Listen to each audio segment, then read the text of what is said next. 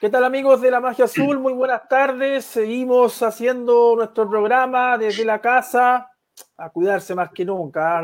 Eh, el mensaje que dio hoy día el ministro de Salud y, pudimos enterarnos de los 3.500 eh, personas que están, eh, ¿cómo se llama?, contagiadas de coronavirus en el último día, hace que tenemos que reflexionar y la gente yo sé que hay gente que tiene que salir a trabajar para comer. Si también es recontra fácil decir, oye, quédate en tu casa, pero eh, eh, ¿qué le da comida a esa gente? O sea, es entendible, pero el que pueda quedarse en su casa, quédese en su casa. Y esto no es un juego. Así que bueno, después de esta presentación, que yo me gustaría tener noticias más positivas, pero es lo que hay. Vamos a hablar con Víctor Hugo Castañeda, un histórico de la U. Vamos a, recordar su carrera como futbolista, como entrenador. Muchas gracias por atender el llamado, este medio Zoom de la magia. Víctor, ¿cómo te va? ¿Estás en La Serena o no, Coquimbo? Hola, ¿cómo están? Buenas tardes, gusto saludarlos. Eh, en La Serena. Yo estoy radicado en La Serena ya hace 15 años. Y, y aquí también escuchándote y de verdad, tomen conciencia de lo que está pasando, no está, eh, no estamos en un momento como para regalar nada, para salir, para contravenir las disposiciones que ha generado la autoridad, porque de verdad la, situación está, está muy complicada, está muy difícil. Eh, Víctor, em, sé que últimamente estás eh, de lleno en las comunicaciones. Cuéntame cómo ha sido la experiencia. Eh, em, ¿Qué es más difícil, comentar o, ser entrenador o ser jugador?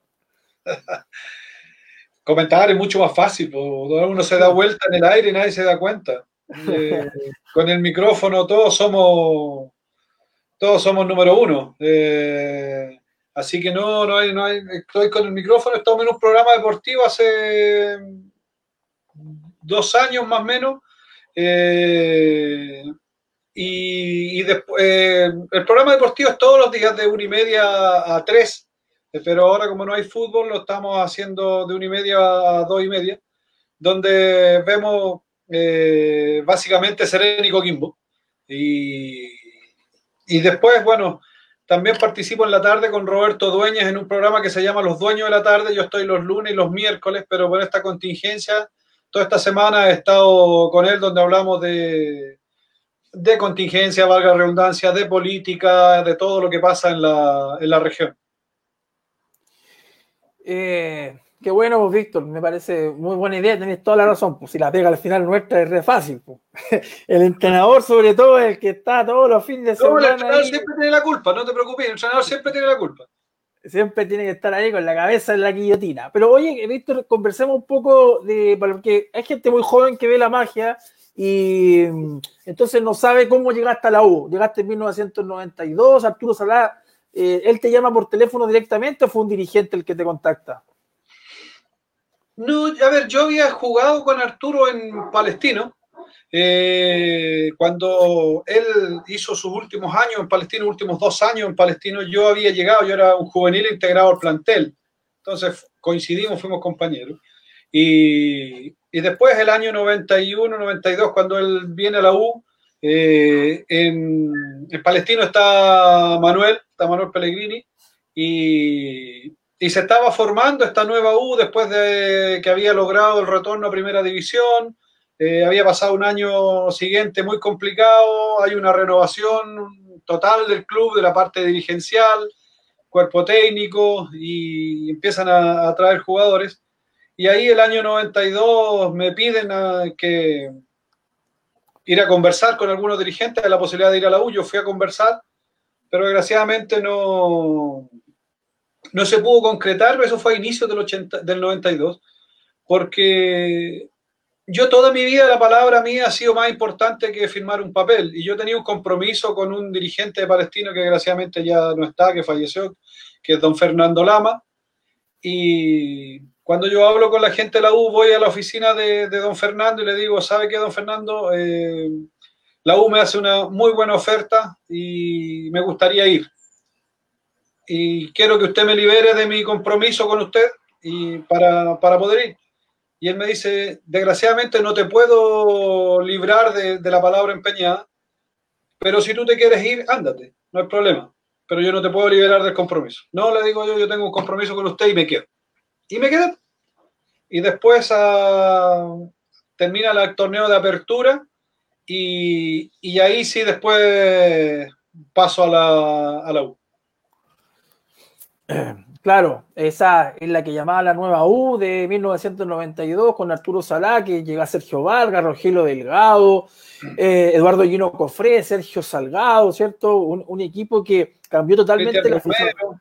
Cristian Romero, porque, porque la gente, claro, la gente joven sobre todo, ve una U, salvo la del año pasado, que siempre ha peleado arriba, pero en el año 1990, cuando vuelve la U a Primera División, en las últimas tres fechas se salva del descenso y el 91 jugó la liguilla, o sea, jugó la liguilla con Sorín Cabana, con Puerto Montt.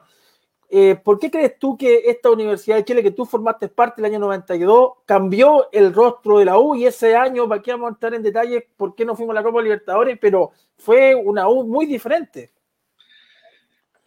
Cambiaron muchas cosas, cambió un directorio completo, cambió gran parte del plantel. Eh, se le dio cierto grado de estabilidad en lo económico eh, y, esta U se, pensó en un proyecto a, tres años para ser campeón.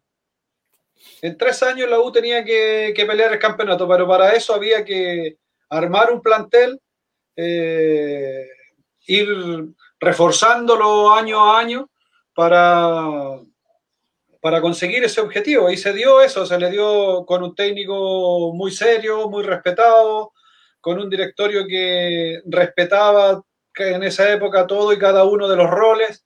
Y, así fue creciendo, así fue creciendo. El primer año casi vamos a la, a la Libertadores y no faltaba madurez como plantel, a pesar de que teníamos un plantel de mucha experiencia individual, pero como plantel claramente nos faltaba madurez para conseguir algunos resultados. Oye, eh, Víctor, te voy a llevar a un momento durísimo de, que vivieron ustedes y nosotros también como hinchas. Ese partido con Colo Colo con el gol de Rubio en el último minuto, ¿se, ¿se te repite aún la jugada o no? Mira, en el fútbol no hay tiempo para lamentarse y tampoco hay mucho tiempo para celebrar. ¿Nos dolió? Sí, claro que nos dolió, porque estábamos jugando y estábamos jugando bien, habíamos hecho un muy buen partido, estábamos consiguiendo el objetivo, lograr llegar a la, a, la, a una Copa Libertadores y Arturo hace un cambio para, para retener la pelota y, ese equipo quería ir, quería jugar, quería ganar y hacer un gol y de hecho la pelota la, perdemos en la otra área y en la contra nos hacen el, eh, el gol. Entonces, no, eso me refiero yo que nos faltaba madurez como, plantel para conseguir los resultados. Claro. Eh, pero el año, el año 90, a ver, el año 93, eh, si bien es cierto, llegaron jugadores de experiencia como Fabián y como Richard Zambrano, lamentablemente se fueron a mitad de año, la U ganó la primera rueda, hace cuántos años que la U no ganaba una primera rueda, no sé si te acuerdas, pero ese, ese 93 también termina mal para ustedes porque no pueden ganar una liguilla donde empataron los tres partidos, tampoco perdieron nunca, pero tampoco pudieron ganar, y era una liguilla mucho más accesible que la del año anterior, que estaba Católica, Colo Colo, Coreloa, la Unión Española, perdón, Católica, Unión Española y Colo Colo Ahora no, era, era más, se, entendía que era más accesible, pero tampoco la U la pudo ganar. Sí, sí. La verdad es que yo no, tengo muchos mucho recuerdos de, de, aquello, no me acuerdo cómo fueron los, resultados. Eh, pero, pero claramente seguíamos, a ver, la, ida de, de, Fabián y de Richard Zambrano en un momento también nos interrumpió en alguna medida el proceso que, que queríamos, de, ir creciendo. Queríamos de, ir creciendo, tener jugadores que, nos fueran, ir fortaleciendo cada año el plantel.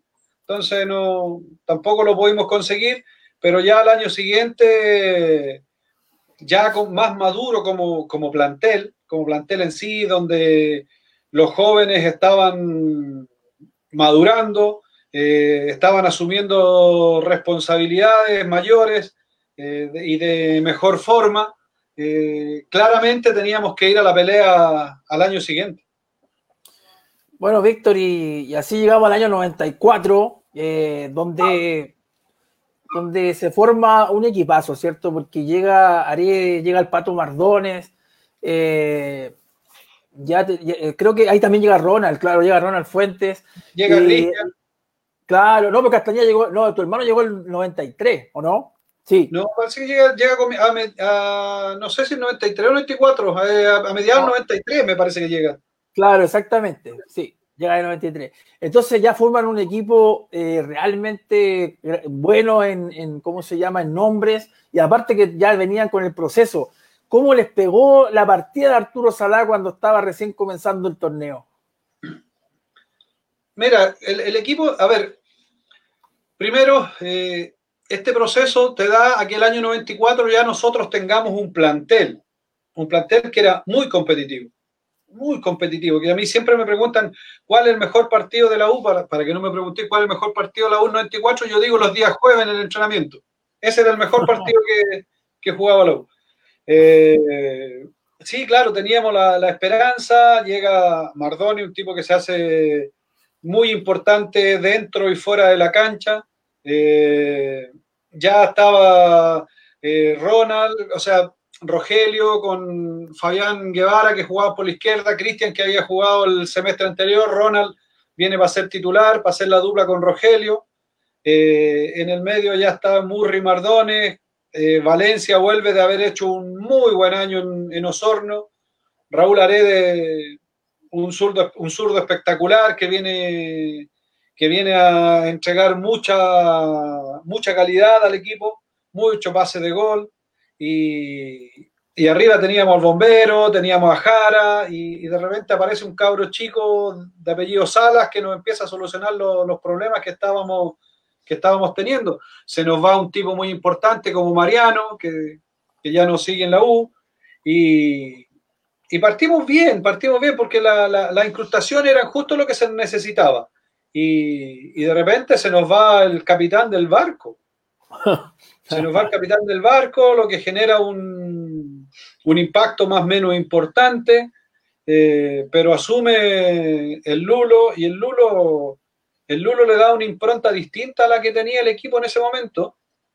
Yo sentía que, el equipo en alguna medida estaba un poco amarrado, un poco apretado, eh, porque Arturo con su, con su carácter, con su personalidad, sentía que a pesar de que te daba mucha libertad dentro de, la cancha para poder expresarte, eh, había que mantenerse muy, muy pegado al, esquema que él tenía. Y el Lulo le da libertad al equipo. El Lulo lo, suelta y después de los dos, tres partidos primeros que fueron muy malos, de ahí va adelante no nos paró nadie.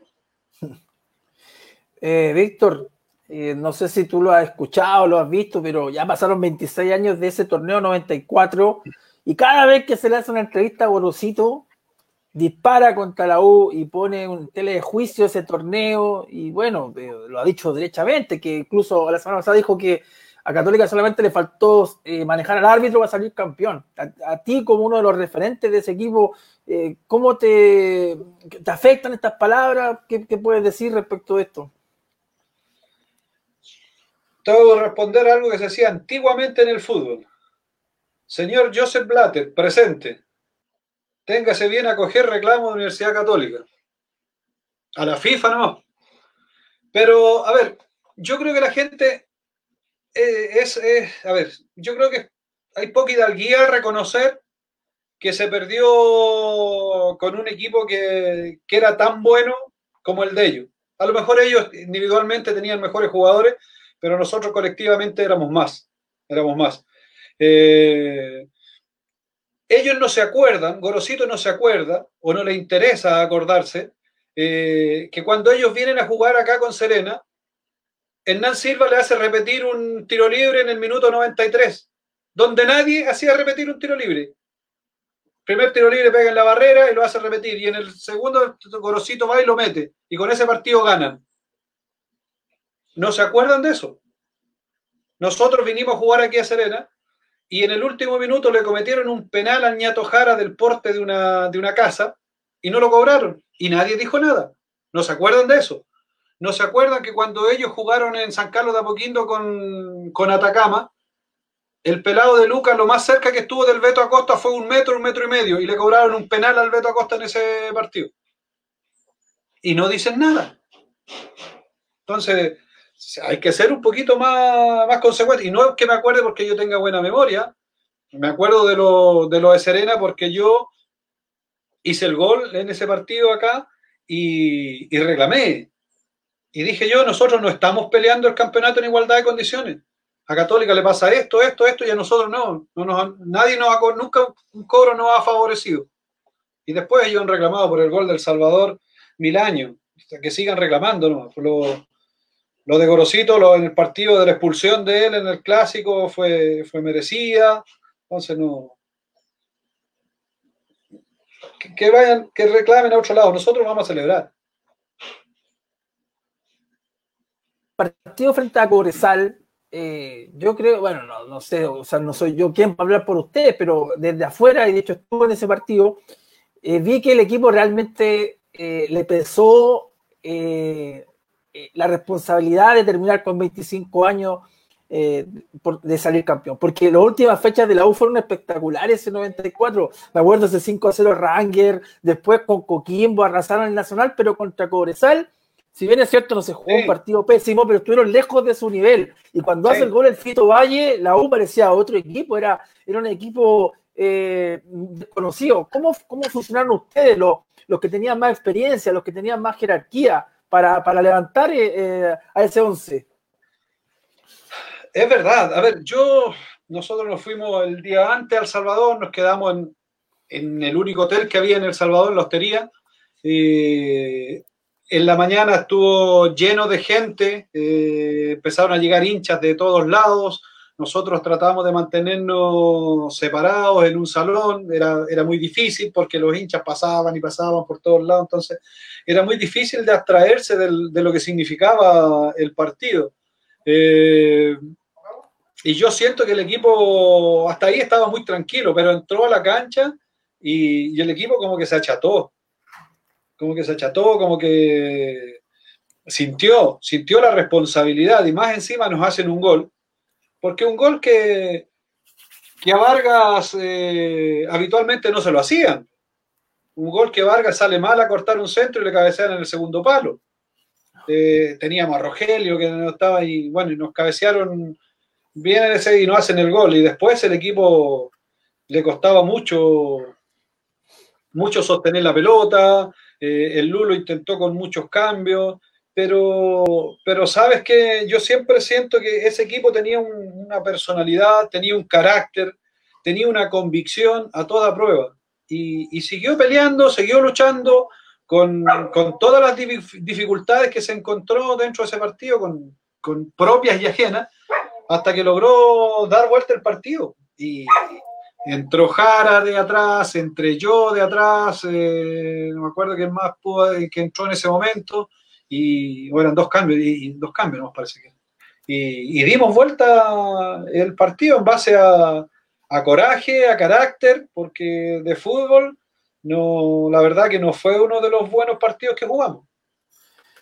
Sí, efectivamente, por eso te decía que había sido un poco irreconocible la U. Pero cuéntanos la, alegría, o sea, cuando ya eh, Imperatores termina el encuentro y sacaba 25 años de sequía. Lo que pasa es que reitero lo que dije en algún momento. O sea, la gente, sobre todo los más jóvenes, han vivido una época muy linda de la U, donde ha ganado muchos campeonatos. O sea, de hecho, mi hijo, a ver, mi hijo tiene 18 años y ha salido campeón como 6 o 7 veces. Pero yo era, por ejemplo, mi primera vez que yo salía campeón, primera vez que veía a, los jugadores de la U levantar una copa. Entonces, fue ¿Y cuántos años tenías? En ese tiempo tenía 19. Mira, súmale a otros que tenían seis más y nunca habían visto a la U salir campeón. Exactamente, por eso en ese momento le toman el peso a eso. ¿Cómo, cómo viviste esa fiesta, la gente eh, entrando a la cancha? Era una locura ese Salvador. Sí, mira, a mí me pasó algo muy, muy extraño. Eh, yo siempre soñé, quise salir campeón, campeón del fútbol profesional. Eh, de hecho, yo ese año, a fines del 93, comienzo del 94, yo no había tenido una, venía con un grado de lesión en una rodilla, no me había operado, de hecho yo me operé a mediados del 94. Y, y Arturo a comienzo de año, a fines del 93, me dice, yo sé que te gusta jugar, me dice, las expectativas con lo que te teníamos cuando llegaste no eran, no, no, no ha sido cumplida, entonces eh, yo quiero que sigas, pero si tú te quieres ir a jugar a otro lado, anda y juega, porque acá no vas a ser titular. No vas a arrancar siendo titular. Y yo le digo, yo me quedo porque quiero salir campeón. Y la U me da la posibilidad, la, posibilidad de salir campeón y yo me voy a quedar porque quiero, quiero salir campeón. Y, y de hecho yo eh, entré en casi todos los partidos, jugué re pocos partidos de titular ese año, pero entré en casi todos los partidos. Y, y salimos campeones en El Salvador después de haber, haber, dado vuelta el partido, empatarlo, que era lo que teníamos que hacer. Y la emoción del momento que ¡ah! salimos campeón y, y chao. a otra cosa. Y de repente yo me pongo a, a pensar, y, y para esto luchamos tanto esta emoción que tanto uno trataba de, de, controlarse o tratar de mantenerse tranquilo, porque la invasión de la, de la, gente, la locura de la gente era, era tremenda, era tremenda. Tú veías a, gente que casi te doblaba en edad llorando dentro de la cancha, gente que tenía, qué sé yo, o tenía tu misma edad, gente de, de cerca de, o mayor, cerca de 40 años y todo, y llorando dentro de la cancha. Eh, arrodillados en el pasto, te hacían reverencia, entonces qué locura esta, pero, pero lo, lo, lo mío fue, eh, ya, pues se terminó, salimos campeones y vamos a agarrarnos para ver lo que viene el próximo año.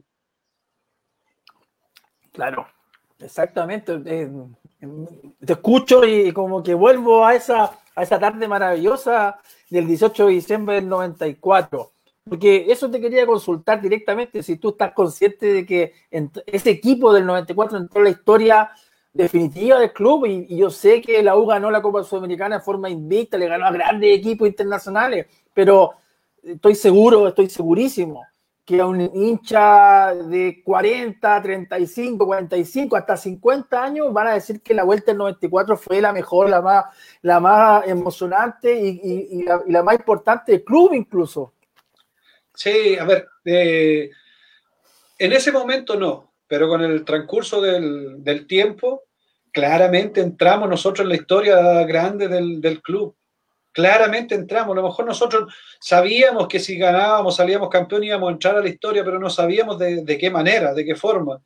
Pero claramente para que la gente, se, los más jóvenes, eh, nosotros llegamos eh, despegamos casi en el, avión del Salvador, que venía el Pato y Aredes, que se quedaron eh, hacer el doping a última hora en, un furgón de carabineros, se lo llevaron al avión mientras el avión se despegaba, porque no podía, eh, estábamos eh, más pasado, pasado la hora tope, porque allá no hay iluminación para poder despegar el avión y llegar a Santiago. Y en Santiago era una locura. El salir desde, no había la autopista en ese momento, salir desde el aeropuerto, hasta la Alameda con, con, Pajarito, creo que por ahí fue, eh, donde estaba hoy día la escuela de investigaciones ahí. Echamos más de dos horas en el bus. Dos horas, la gente por los dos lados, no, el bus no podía avanzar. El bus no podía avanzar, la gente eh, volcada en la calle. Se suponía que nosotros llegábamos ahí cerca de la, de la moneda, llegábamos porque aparentemente íbamos a estar por ahí o, o íbamos a ir a Plaza Italia, ese era el camino y nos tuvimos que arrancar por otro lado, nos metimos eh, por las rejas para atrás para, para salir por, por, San Pablo para arriba, porque no, de verdad el bus no, no, no avanzaba, no avanzaba, era una, era una locura tremenda, tremenda, tremenda. Víctor, después de ese título del 94, saltemos al 96, que llega Miguel Ángel Russo y la U se juega una, una gran Copa Libertadores y tú fuiste eh, pieza, se decía que eras como el técnico dentro de la cancha. ¿Cuál es la diferencia de Russo con los anteriores, eh, Víctor Hugo?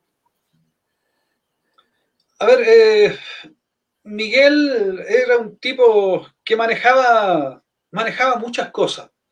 Nosotros como, como técnico nacional, todo lo demás, uno se preocupa de, de lo que es componente técnico. Miguel vino y, y, se, y manejaba eh, quién iba a arbitrar el partido siguiente, estaba preocupado de todos los, detalles, tenía muchos contactos donde, quién podía arbitrar, quién no podía arbitrar, dónde iba, cosas que en la Copa Libertadores son, eran fundamentales en aquella época, mucho más que ahora. Ahora siguen siendo importantes, pero en esa época mucho más, más que ahora. Y, Miguel se adaptó de muy buena forma, muy inteligentemente a, a, lo que había. Este era un plantel que era exitoso, que venía de salir bicampeón, que el técnico se había ido por una, por una pelea eh, con, un, con el presidente del club, no era que lo habían echado que, o que, no, o que los jugadores no lo querían, porque además hubo una,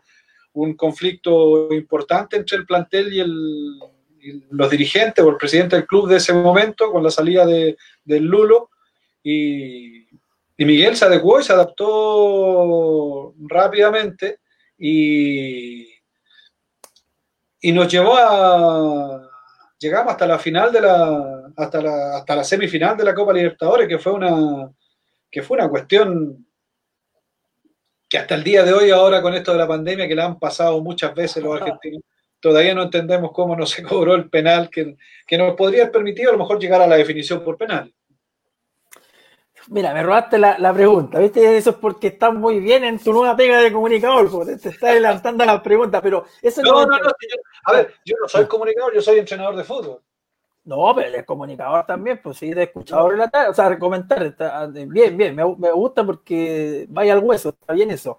Oiga, Víctor, eh, estamos hablando de ese 96 y, te lo marco porque también fue importante para ti porque eh, estuviste presente en partidos eh, rumbo a Francia 98 y obviamente que en el colectivo nacional está ese encuentro ante Uruguay, que fue una verdadera final y que le pusiste la, cabeza, o sea, la pelota en la cabeza a Marcelo Salas. ¿Qué, te acuerdas de ese partido y de ese proceso? Mira, nosotros habíamos jugado con Barcelona allá en Ecuador. Creo que era cuartos o octavos de final, no recuerdo bien, eh, que lo eliminamos. Y, en, el, en el aeropuerto, Miguel Russo me dice, estaban conversando ahí porque había cambiado y jugábamos con Ecuador y estaba que el cambio de técnico en la selección. Y, y me dice, eh, ¿qué pasa? Me dice si te llaman a la selección. Porque en esa época, hay una cuestión que es muy distinta a la de ahora, eh, en esa época mucha gente no quería ir a la selección, era un era casi un escarnio público ir a la selección, porque estaba Bombalé en su mejor momento y destrozaba a todos y cada uno de los jugadores del, fútbol chileno con una, con una falta de respeto tremenda hacia la actividad, un tipo que había profitado mucho de la actividad y, estaba en esa, pero lo destrozaba. Entonces había que pensarlo muy bien para ir a la selección. Y Miguel me dice, ¿qué pasa si te llaman a la sección? No, le digo, Miguel, ¿qué, me van a llamar? Le digo yo. Yo con Nelson no tengo ningún feeling, no tengo ninguna onda. Y, ¿y qué es más? Le dice, yo estoy a punto de retirarme, ¿qué voy a ir a la selección?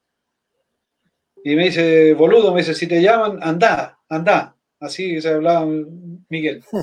Y, bueno, me convocaron. Me convocaron y, y jugamos el partido con Ecuador el primer partido de Nelson acá a cargo de la selección. Eh, jugábamos de local con una lluvia tremenda. Y, Nelson tenía una forma de, entrenar que hacía cápsulas de fútbol así como de 15 minutos. 15 minutos y cambiaba de equipo. 15 minutos y cambiaba otro equipo. Y, y la verdad que el equipo B le había dado baile al equipo A casi todos los los, entrenamientos. Y en algún momento Ronald va y me dice, viejo, eh, mete las manos. Y yo le digo, ¿qué es si no tengo ni una onda con el pelado? ¿Qué voy a meter las manos de qué? No sé, me dice, habla, o habla con él y qué sé yo. Todo. Y porque yo, bueno, yo un poco mucho de eso lo hacía de una, una conversación o una relación de repente con los técnicos en, la U. Y, y, yo procuro una conversación con Nelson en la noche. Y, en esa conversación le digo yo, él me dice, puta, perdona la expresión, me dice, mansa cagadita que tenemos. Y sí, le digo yo, no han dado baile a cada rato. Pero, ¿le puedo sugerir algo? Le, digo yo. Sí, claro, me dice. Eh, yo le digo, ponga la U. ¿Cómo? Ponga la U. Le digo, al arco vea usted quién juega. Está Cristian, está Ronald, está Pedro y Javier para que jueguen atrás. En el medio está Murray, Valencia, yo. Eh, nos falta el Leo Rodríguez adelante, que usted vea quién va a poner, al Coto o al Guatón. Y arriba está Marcelo con Iván. Pero póngalo. Nosotros venimos de jugar cuarto de final de Copa Libertadores, estamos con un nivel internacional. Me dice, voy a poner el Guatón. Ya el Guatón me lo deja a mí, nosotros lo ordenamos adentro de la cancha.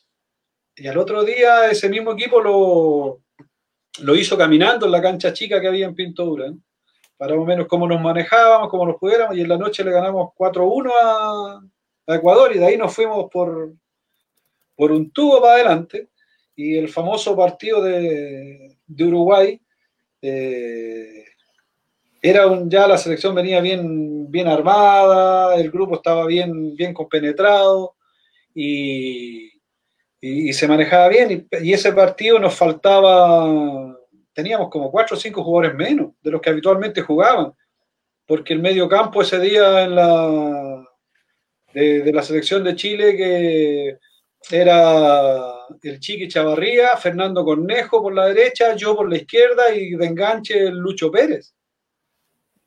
Ese era el medio campo y arriba estaba eh, Marcelo con, no me acuerdo porque Iván no estaba, creo. Y, y, era un partido cerrado, eh, los uruguayos pegaban cada patada que daba gusto, eh, con un arbitraje muy complaciente. Cuando va el Chiqui Chavarrí le pega una patada a Francescoli y, en la mitad de la cancha los uruguayos se le fueron encima con todo, al árbitro los amarreaban para todos lados, me metí en el medio, yo lo agarré de un brazo y le metí una apretada también de aquellas. Y, bueno, y terminamos ganando con ese partido con el gol que, aunque uno no lo. Uno no es que no lo quiera olvidar, pero no te permiten olvidarlo, porque donde vas, en cada momento y en todos lados te, te lo recuerdan ya cada rato. Hoy, Víctor, tú que lo, lo disfrutaste desde joven en la U, eh, ¿sabías o entendías o creías que Marcelo Sala iba a llegar donde llegó? Yo creo que Marcelo, todo lo que hizo él en base a su esfuerzo, a su sacrificio eh, y a sus ganas, él la tenía clarita. Él siempre decía que iba a jugar hasta los 29 años, no, no iba a jugar más allá de eso. Que él tenía, y ese, y ese era su norte, y eso era. Marcelo era un tipo de esos que te solucionan problemas. Nosotros en la selección sabíamos que, que teníamos que, que llevarle la pelota cerca del área a Sala y a Zamorano esa era la forma de jugar nuestra. Nosotros tenemos que generarle para que ellos lo resolvieran. Por eso digo yo que de repente es injusto cuando, cuando te dicen, no, es que esa selección era Sala y Zamorano. Sí, claro, pero tenía ya al Guatón Vega que le llevaba la pelota, tenía ya al Coto que le llevaba la pelota, tenía ya Cornejo, tenía ya Cristian por un lado que le tiraba centros, tenías a, qué sé yo, a, Mauro Aro, a Javier, que tiraban centro por el otro lado, entonces Marcelo Miranda en algún momento.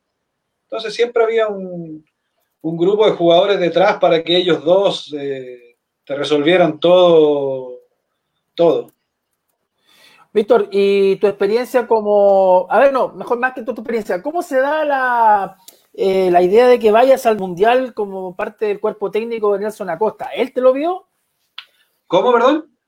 ¿Cómo se genera eh, la, idea o tu ida al Mundial de Francia como parte del cuerpo técnico de, Nelson Acosta? ¿Él te, lo, ¿Él te lo pide directamente? Sí, mira, lo que pasa es que a mí, yo al partido de, Uruguay, allá, yo estaba suspendido por amarillas. Y, y cuando eh, a mí una empresa privada, Coca-Cola en aquel momento con con uno de que llevaban mucha gente, iba con, esos aviones de, sponsor. Eh, el, gerente de Coca-Cola en ese momento me dice que Chile clasifique o no clasifique al Mundial, yo estoy invitado al Mundial. Eh, y, de ese momento, porque yo había dicho que si Chile clasificaba al Mundial, yo, o sea, lo, yo, lo que yo había dicho, que yo a fines del 97 me retiraba clasificando o no clasificando al Mundial, yo me retiraba. Y esa decisión la tenía tomada yo. Y, y después con, con, este, con esa invitación, entonces me piden si yo, no, no me piden, me, me, dicen si me gustaría ser parte de la delegación como, como un asistente, como técnico invitado. Encantado, encantado, fue una, una experiencia extraordinaria para mí. Eh, sí fue media complicada porque en algún momento no era parte del cuerpo técnico en general, pero tampoco era parte del, del plantel que había dejado de jugar hacía seis meses atrás. Entonces, típicas dudas y cuestiones que pueden haber así, pero, pero sí fue, fue, para mí fue una experiencia maravillosa. El sueño de todo jugador es estar presente en un mundial, jugar un mundial. Desgraciadamente no lo puedo jugar.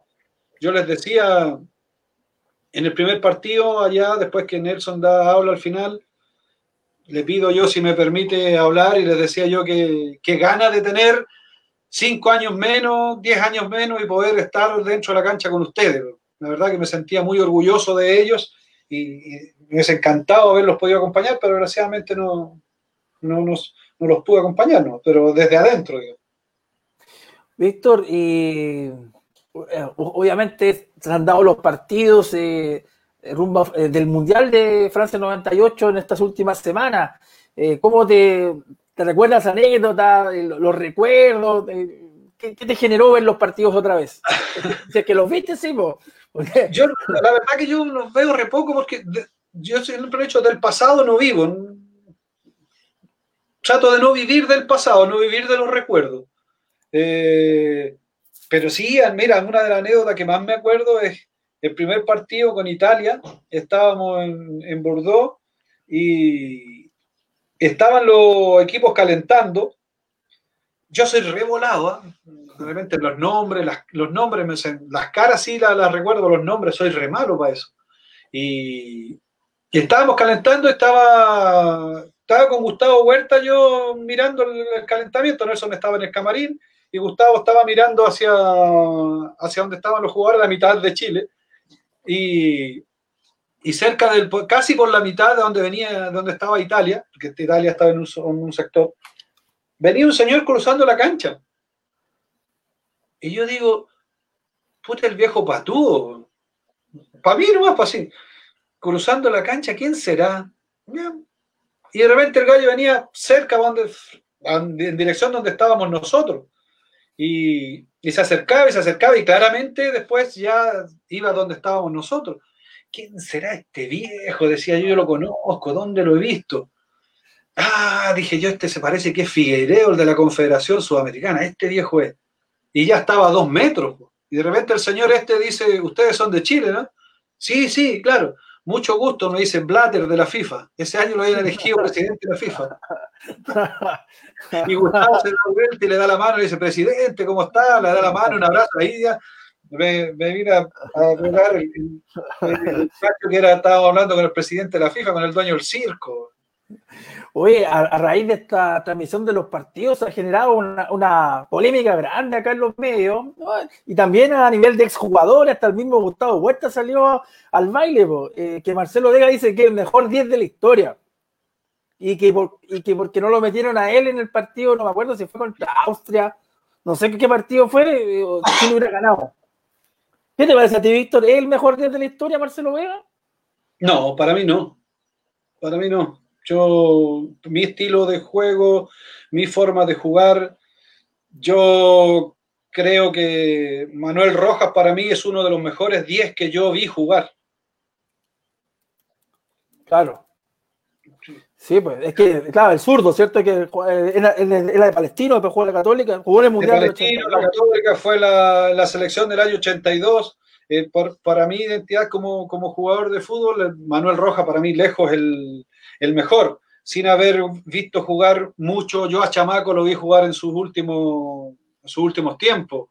Eh, a don Jorge Toro no lo vi jugar tampoco.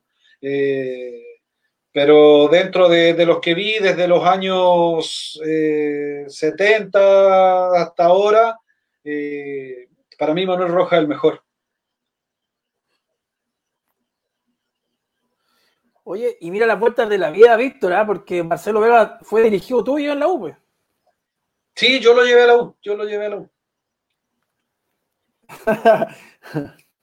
lo llevé cuando, eh. después que se fue el Tino.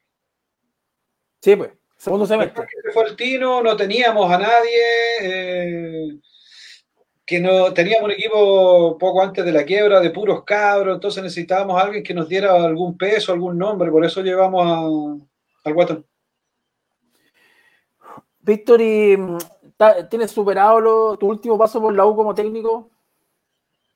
¿Superado? ¿En, ¿En qué sentido? no, que yo sé que, no, no, no, sé si el concepto es amargado, pero, pero sí te fuiste un poco triste porque porque de alguna forma habían cumplido el requisito que se les ponía para seguir en la U el, otro año y hubo, no sé si un desconocimiento del contrato, no sé, pero, pero entiendo que tanto tú como Lucho querían seguir siendo los entrenadores de la U. A ver, nosotros cumplimos el, lo el, objetivo que nos pusieron, lo cumplimos en todos los sentidos, no en algunos, en todo. Había que clasificar un torneo internacional. Y clasificamos un torneo internacional. Nosotros cuando llegamos al plantel tenía, ese equipo tenía un 33% de rendimiento. Nos fuimos nosotros cuando nos echaron con un 53, creo que fue el torneo nacional. Eh, con muchas dificultades, un equipo donde básicamente no, no le pudimos meter mucha mano a lo que nosotros queríamos en el aspecto técnico-táctico, porque era un equipo que, necesitábamos que se recuperara para jugar. Un equipo que a los 15, a los 20 minutos del segundo tiempo, eh, de ahí en adelante le habían hecho muchos goles, lo cual denotaba cierta fragilidad, no sé si fragilidad o, o, demasiado entrenamiento, no lo sé. Estaba con un tema que de ahí para adelante le hacían goles, el equipo se, se caía físicamente en los últimos minutos los últimos 20 minutos, 15 minutos de, cada partido se caía y le hacían goles. Entonces nosotros necesitábamos recuperarlo y que, jugara. Por lo tanto, eh, tratamos de hacer mucho, mucho trabajo regenerativo, meter, dejando de lado para lo táctico lo justo y necesario, porque además jugábamos miércoles, domingo, miércoles, domingo, eh, por lo menos casi todo el primer mes que estuvimos nosotros. Eh, y, conseguimos el objetivo, entonces teníamos la ilusión, teníamos la, esperanza de, de, seguir, pero la gente que estaba a cargo consideró que, no. Víctor, ¿y te gustaría, no sé si una revancha, pero te gustaría tener otra oportunidad en la U como técnico o, algo que ya no, no, está en tu cabeza? A ver, eh, cada vez que la U me necesite, siempre va a contar conmigo. Siempre, siempre.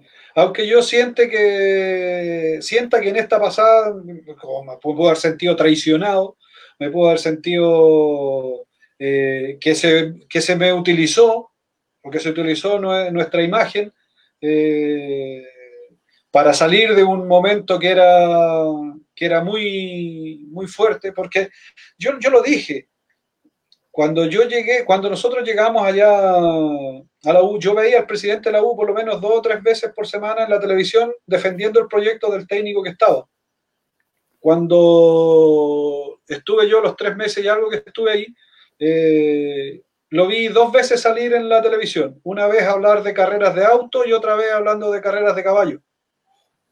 Nunca más lo vi defender un proyecto o, tratar de no sé si porque nosotros asumimos toda la responsabilidad, tipos están identificados con la camiseta, eh, pero nunca lo, vi en esa, entonces, pero así todo, yo siempre lo he dicho y lo voy a decir, yo soy un agradecido de lo Yo me sentí muy contento de volver esos tres meses que estuve ahí, me sentí, me sentí vivo de nuevo, me sentir otra vez el codo sur del Estadio Nacional, eh, de la forma en que nosotros lo sentíamos. Eh, fue, fue, fue maravilloso. Yo estoy contento de haber estado ahí. Además, conseguimos el objetivo que se nos pidió que, había que conseguirnos. Además. Eh, Sabes que es súper grato escucharte porque, bueno, yo no solamente hago, preguntas, también puedo dar mi opinión. eh, me gusta cuando eh, ciertos exjugadores, leyendas azules que han sido maltratados por una dirigencia, hagan la diferencia entre lo que son los dirigentes y lo que es el pueblo azul, porque al final muchas veces gente que quizás es menos inteligente, no sé, hay un, un, caso como Soteldo, que se van enojados de un equipo y empiezan a tirar mierda, digamos, a, a, a todo el club, o sea, a toda la gente, a toda la instancia, haciendo que hay que diferenciar entre las decisiones eh, dirigenciales y lo que piensa la gente. Entonces, eh, por eso te digo que me agrada escucharte así y, y sobre todo es que, que digas que... A ver, yo te, yo te voy a decir lo que yo pienso, no te voy a decir lo que la gente quiere escuchar. Sí, pues. Bien. Entonces, yo soy como soy. Yo siempre lo he dicho. Al pan yo le digo pan y al vino le digo vino. Yo no le digo al pan que este es producto de un trabajo realizado después de la cosecha de tanto tiempo, eh, claro. esperando la, eh, la maduración del grano. No, no, no, es pan. Así, simple y llanamente es pan. Y el otro es vino. Y no, no te lo voy a adornar. Si estoy equivocado, voy a decir, disculpen, me equivoqué. Si tú me demuestras con, con argumentos que yo estoy equivocado, pues creo tener la grandeza de decir, ¿sabes qué? Tenéis razón, me equivoqué, discúlpame. Claro. Víctor Hugo, te voy a, a, Mira, ¿sabes qué? Conversé hace como tres qué? Semanas... Tenemos que empezar a terminar ya, porque yo tengo que empezar el programa en la tarde con Roberto Dueña ya. ¿Te quedan, ¿Cuánto te, te quedan 10 minutos? No, no, no, si empiezo a las 4, de las 4 hasta las 7 con Roberto aquí hablando de ah, todo. Ya, pero dame la última, dame la última, dame la ya. última. Así que después me puedes llamar cuando queráis, pero me avisáis, pero no. Sí, está, estado, hemos conversado de tu vida, nada de polémica, me ha gustado. Oye, hace como tres o cuatro semanas, eh, Peluso, está Peluso, ¿ah? en, su, estilo tan divertido que es para hablar, dice, bueno, a mí me dicen que soy un, un muy buen técnico, soy tan buen técnico que, que deseché al mejor volante de contención de la historia de Chile como es Marcelo Díaz. Y, y, una, y una persona que realmente le tiró un salvavidas al Carepato fuiste tú cuando eras técnico de La Serena. ¿Vos? ¿Está, está, en lo cierto o no, Peluso? Sí, yo lo conocía, Marcelo. Yo estaba dirigiendo el, el, primer equipo de la U y Marcelo había llegado y lo, lo, conocía de ahí. Y un día, para hacer la corta, me llama, me dice, profe, me gustaría irme, vaya, tengo dos opciones. O me retiro del fútbol o, usted me, o me voy para pa Serena, porque estoy decepcionado. Yo le digo, vente para acá, porque aquí lo vamos a pasar bien, nos vamos a entretener, nos vamos a reír, una linda ciudad. Y, y aquí vaya a recuperar las ganas de jugar que yo te necesito de, de volante, de un volante mixto, un volante por derecha. Ya, pues me voy. Y ahí lo pusimos y todo espectacular. Sabía que en la U estaba subutilizado. Yo tuve una pelea con los dirigentes acá para. Yo le dije, necesito un volante y quiero traer a Marcelo Díaz. No, me dijeron, lo va a traer porque es amigo suyo. No, no, no. ¿Cuándo? Yo ya. Seis años ya, cinco años en La Serena. ¿Cuándo me han visto traer un jugador por, por amistad? Nunca. Así que este nos va a servir. Y ahí se lo Marcelo después lo que ha hecho él para adelante es mérito de él. Yo no le he tirado salvavidas a nadie, solamente eh, yo lo ayudé a él y él me ayudó a mí porque acá llegamos hasta una semifinal, creo que.